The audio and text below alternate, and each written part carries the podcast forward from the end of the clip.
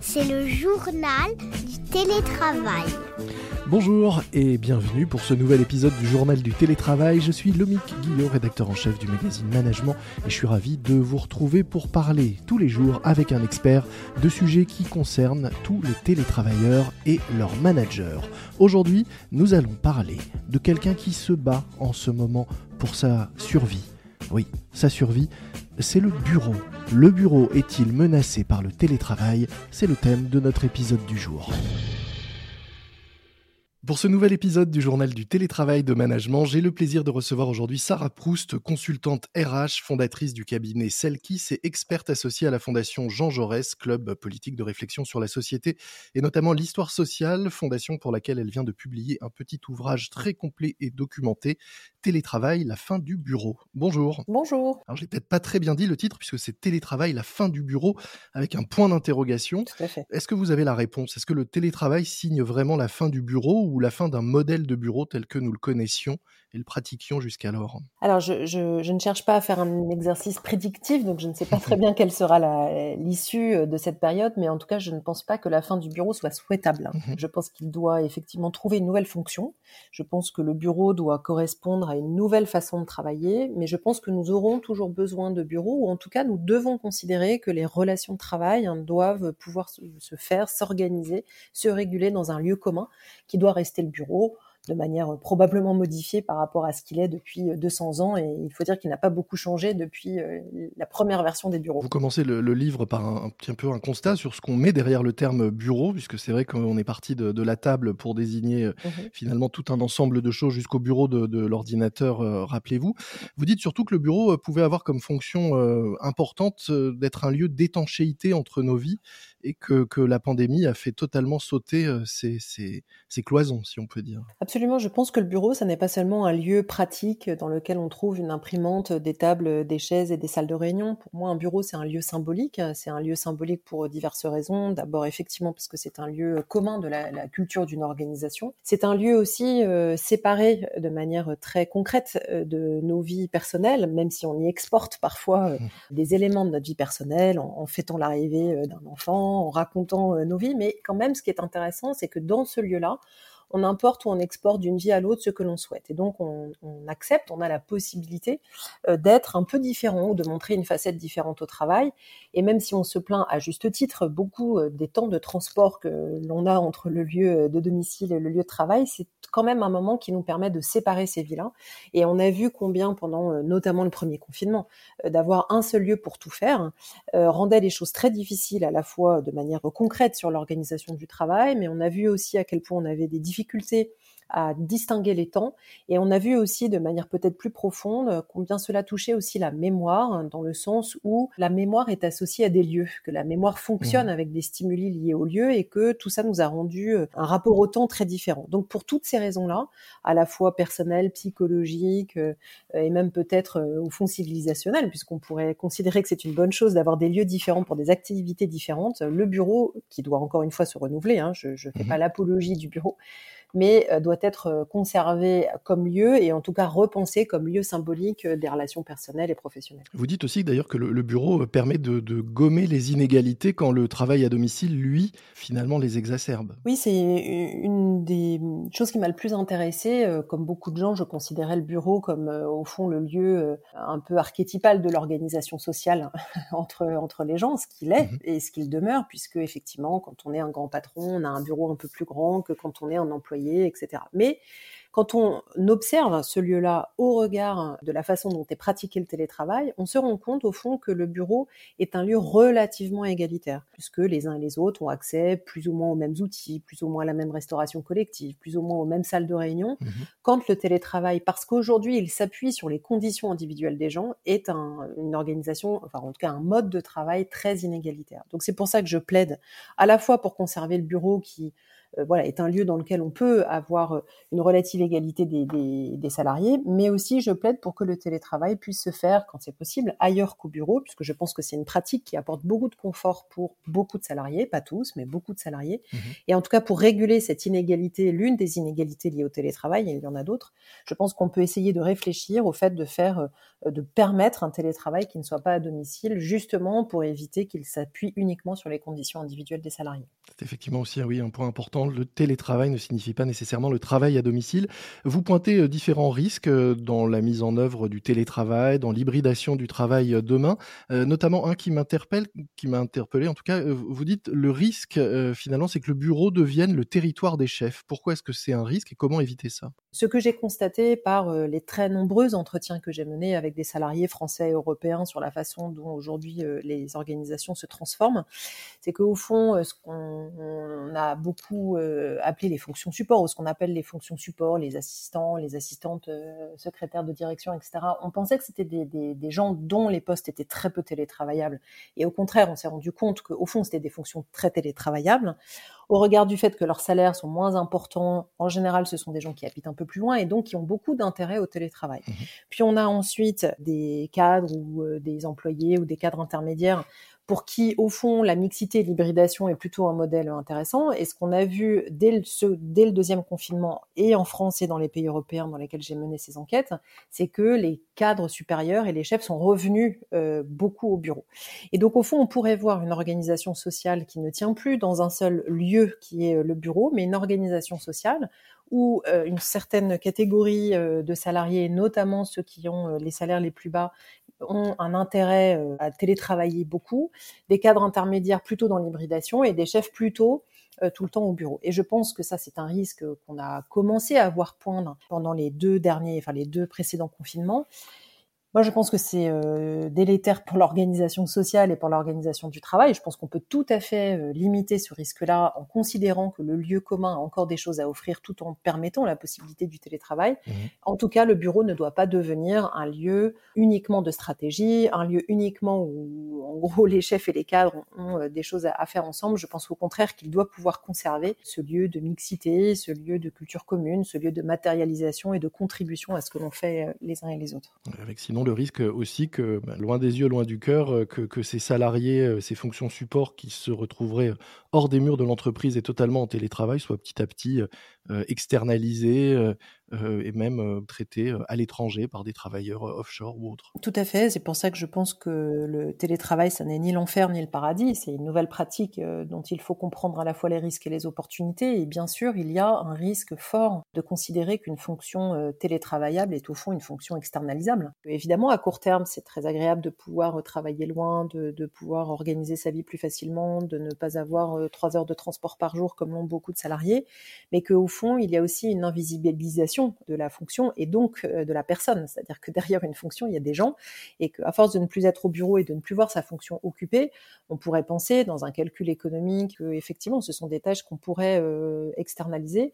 L'autre risque, mais là c'est plutôt un risque pour euh, l'employeur. Là, je vais pointer un risque pour le salarié, un risque pour l'employeur. J'ai interrogé de très nombreux salariés qui travaillent en, en télétravail depuis des années. Ça m'a intéressé de voir ce que ça donnait à long terme, au fond, cette relation à l'organisation.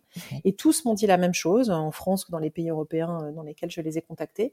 Au fond, le, le, 100% télétravail ne leur avait fait prendre aucune distance par rapport à leur travail. Ils étaient toujours autant engagés auprès de leurs équipes dans leur travail. En revanche, cela leur a fait prendre beaucoup de distance par rapport à leur entreprise, par rapport à leur organisation. Ils m'ont tous dit on pourrait faire ça pour celle-ci ou pour une autre. Mmh au, au, fond, aujourd'hui, c'est pareil. Donc on voit bien qu'il y a à la fois un risque pour les salariés à être invisibilisés dans leurs fonctions et donc dans ce qu'ils sont, et un risque aussi pour l'organisation de voir se distendre de manière très forte le lien avec des salariés qui ne seraient plus que au fond des, peut-être des freelances de luxe ou des consultants ou dans une logique de service plutôt que d'être dans une logique d'appartenance qui évidemment est un risque pour l'entreprise. Et ce risque de dilution du lien euh, avec euh, l'entreprise, de dilution du lien aussi au sein des équipes, vous le pointez en, écrivant d'ailleurs que finalement le coût de la dilution peut être pour l'entreprise plus élevé que celui des mètres carrés et que on ferait bien de, réfléchir à cela quand on voit dans le télétravail une unique opportunité de faire des économies immobilières. Absolument, je, je, comprends tout à fait que les entreprises aujourd'hui se disent,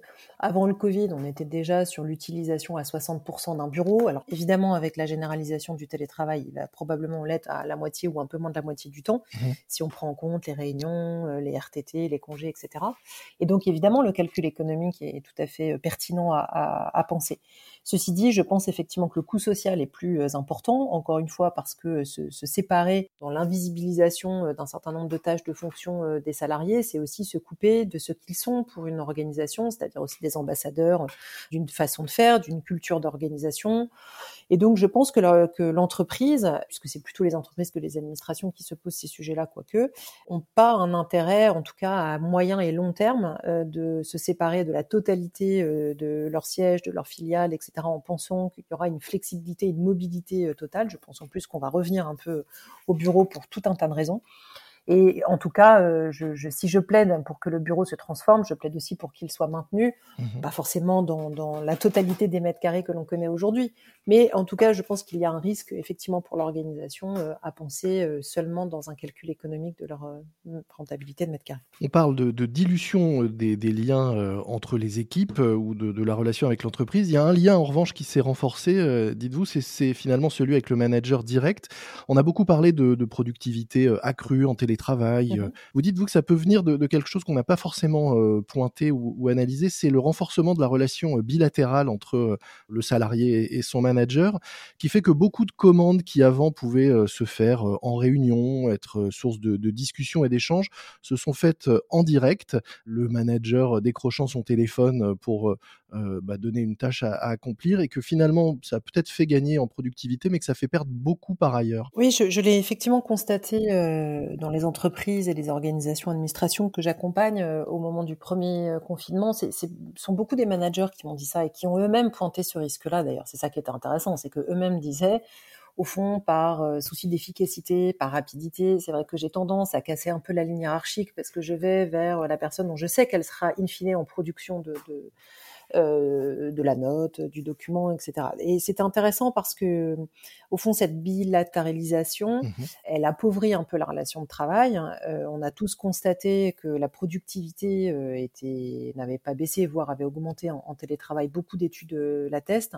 Alors beaucoup d'études attestent aussi, en tout cas une en qui j'ai une, voilà grande confiance, qui est une étude faite par des économistes de l'université de Louvain, mmh qui ont montré qu'après deux jours de télétravail consécutif, la productivité tend à baisser. Mmh. Donc c'est intéressant puisque au fond ça vient un peu objectiver ce que l'on voit dans les organisations euh, de ce fameux deux jours euh, de télétravail euh, par semaine. Et donc on voit bien que la question de la productivité effectivement n'a pas été mise en danger. En revanche celle de la créativité disent beaucoup les salariés a posé problème puisque tout le monde a considéré que dans cette période de, de télétravail accentué on s'est beaucoup concentré sur sa tâche, ça a rétréci un peu le champ d'action qui a toujours été bien fait et productif. Et donc, il me semble que les managers, notamment les managers intermédiaires ou de proximité, ont ceux qui ont vu leurs fonctions les plus bouleversées parce qu'au fond, ils étaient euh, pris en, dans un étau euh, de rapidité, d'efficacité entre le N plus 1 et leurs équipes, qu'ils se sont plaints eux aussi beaucoup de l'amplitude horaire, qu'ils se sont plaints beaucoup puisqu'il fallait s'adapter euh, à l'ensemble de l'équipe, qu'ils se sont plaints à juste titre, me semble-t-il, de, de, de, ne pas pouvoir vraiment exercer euh, ce travail en collectif. C'est pas parce qu'on est en Zoom ou en Teams ensemble qu'au fond le travail est collectif. Et donc il a fallu, euh, à mon sens, assumer le fait que la fonction managériale n'avait pas tellement changé de degré, mais plutôt de nature, avec euh, ce, ce, travail à distance qui est à la fois hybride et mixte. Pour moi, c'est deux choses différentes, hein, l'hybridation et la mixité. Et donc moi, je plaide plutôt pour des systèmes hybrides où effectivement on travaille un peu au bureau, un peu chez soi, mmh mais on essayait de limiter la mixité, c'est-à-dire d'avoir à la fois une équipe en présentiel et en distanciel. Je pense que ça, pour les cadres intermédiaires, c'est très difficile à organiser.